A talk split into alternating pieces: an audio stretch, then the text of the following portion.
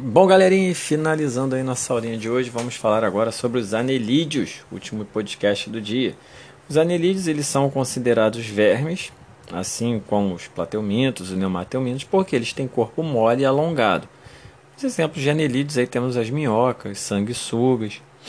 Mas é, esse grupo tem uma novidade evolutiva bem interessante, que é o corpo dividido em anéis, em segmentos, né? É daí o nome do grupo.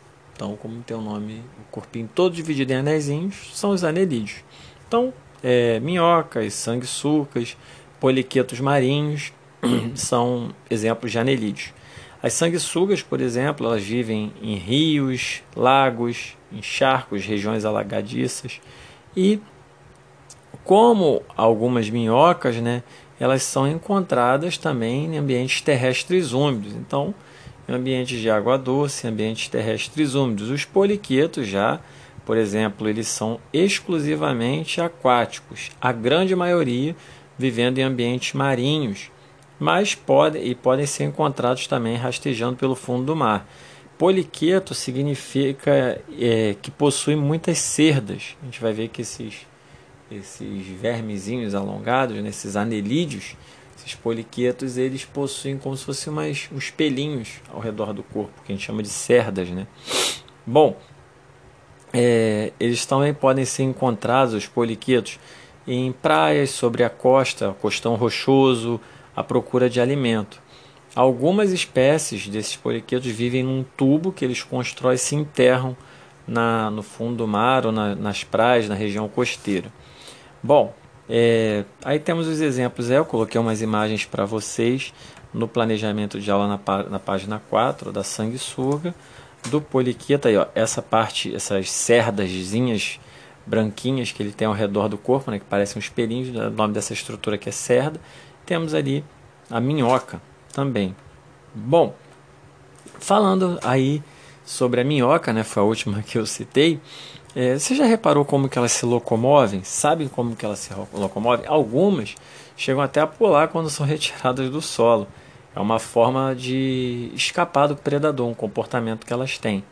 Bom, elas se locomovem esticando e encolhendo o corpo. Só que aí você pode pensar, poxa, se ela ficar só esticando, escolhendo, esticando, encolhendo, ela não sai do lugar, né? Pois bem, aí que tá. Ela tem umas cerdas como se fossem pequenos espinhos, né? pequenos espinhozinhos na, nos anéis, nas partes de baixo do corpo, que permite a fixação dela. Então ela estica o corpo, fixa a cerda, encolhe o corpo. Estica o corpo, se fixa, encolhe. Assim ela consegue um ponto de apoio para ela se deslocar. Então, essas cerdas, né, esses entre aspas, tá? Entre aspas mesmo, pequenos espinhos, né, essas cerdinhas, elas aumentam a fixação da minhoca. Então ela estica o corpo, se prende, quando ela encolhe o corpo ela consegue se deslocar. Porque se ela ficasse só encolhendo, esticando, encolhendo, esticando no mesmo lugar, ela não ia sair do lugar. As minhocas, elas se alimentam de restos de vegetais ou animais que estão em decomposição encontrados no solo, ou seja, elas são saprofágicas, se alimentam de matéria morta, né? É, depois a gente vai falar sobre o humus de minhoca, vai ser bem interessante aí. Já a sanguessuga se locomove de uma maneira diferente. Se você olhar aí na figura, né, essa sanguessuga que eu coloquei na página 4 do planejamento de aula, ela está se locomovendo da direita para a esquerda. A sanguessuga ela tem duas ventosas, que aumenta a fixação dela. Então, ela o que que faz? Ela se prende com a ventosa da parte de trás do corpo, com a ventosa posterior ela se fixa, ela estica o corpo para frente, com a ventosa da frente ela se prende, ela encolhe o corpo. Depois novamente ela fixa a ventosa de trás, estica o corpo, com a ventosa da, da frente ela se prende, encolhe o corpo. E assim ela vai se movimentando. Ela também é capaz de nadar livremente se locomove pelo solo, a gente brinca, fala que ela vai dando cambalhota. Então, é assim que ela se locomove no solo, desse jeito que eu expliquei. A maioria da espécie, como o nome diz, sanguessuga, se alimenta de sangue, enquanto algumas outras são predadoras de pequenos animais e podem também se alimentar de restos de animais em decomposição. A sanguessuga já foi muito utilizada na medicina para tratar é, pacientes com inchaço, em algumas regiões com edemas de sangue ali, que tem um sangue acumulado, um inchaço. Já houve muitos, houveram muitos tratamentos com sanguessuga. Você coloca ela na região, ela começa a sugar o sangue que está ali aquele ferimento ali vai melhorando. Já foi muito utilizado. Bom, já os poliquetos marinhos, né, eles se locomovem por ondulações que eles produzem nos músculos. Né? Para isso, como que ele faz? Ele contrai os músculos de uma das laterais do anel, enquanto do lado oposto ele vai se esticar. Então ele contrai um lado e estica o outro. Dessa forma ele vai fazendo uma ondulação que vai passar pelo corpo todo em uma única direção.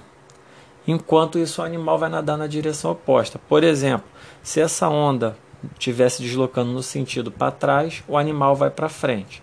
Se ela se estiver deslocando para frente, o animal vai para trás. Ele vai se deslocar no sentido oposto do qual essa onda está se propagando.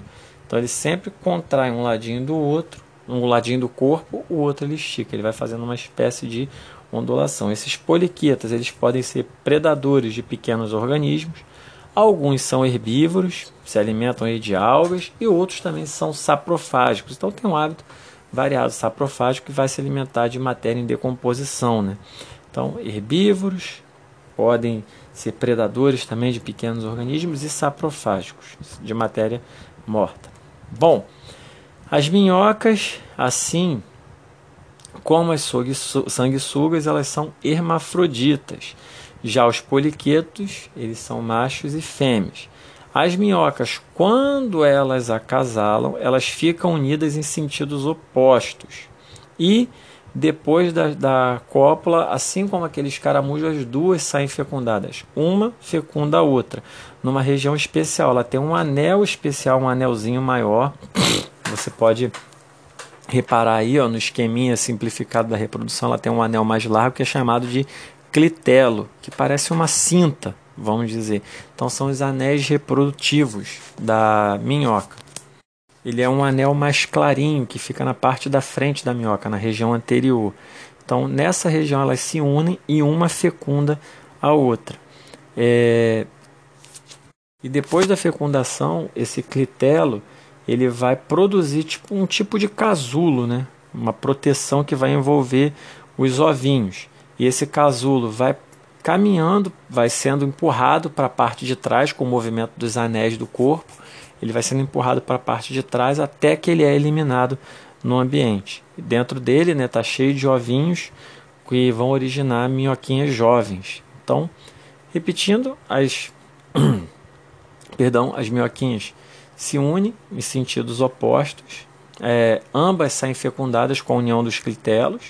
Elas vão unir seus clitelos é, uma vai fecundar a outra e vão produzir uma espécie, o clitelo fecundado vai produzir uma espécie de casulo com ovos, que com o movimento dos anéis ele é levado para a parte posterior do corpo, sendo eliminado no ambiente, esses ovinhos eclodindo vão dar origem a novas minhoquinhas. Beleza, galera? Então, é, também né, tem rápida reprodução porque as duas saem fecundadas. Beleza? Então, é, as minhocas elas têm uma grande importância econômica e ecológica também, devido à produção do humus. Você já deve ter visto por aí né, uma placa vende-se humus de minhoca, que muitos é, agricultores, é, a galera, muitos fazendeiros é, colocam essas placas, né, porque esse humus serve para adubar o solo, para preparar o solo para o plantio, né, porque ele contém substâncias, nutrientes que são boas para plantas, para o solo. Né. Mas então o que é esse humus? Né? O humus é um material que ele é o resultado da decomposição dos restos de plantas e animais que é feito pela minhoca. Ou seja, ele é rico em substâncias orgânicas. Ele é como se fosse, entre aspas, o cocô da minhoca, vamos dizendo assim. Ele é um material que vai ser o resultado da decomposição dessas, desses restos de plantas e animais. Ele é riquíssimo em substâncias orgânicas, então ele é muito bom para o solo. Quando a minhoca né, ela se alimenta do que tem no solo, ela elimina nas suas fezes, as suas fezes na terra com muita matéria orgânica, que depois vai ser decomposta por micro-organismos como bactérias e fungos. Então ela faz cocô, o, o, bactérias e fungos vão ali trabalhar em cima desse cocô da matéria orgânica, que isso aí é é, o, é o humus, que vai ser aproveitado para a agricultura, para botar na terra, como, que vai servir como fonte de nutrientes para os vegetais.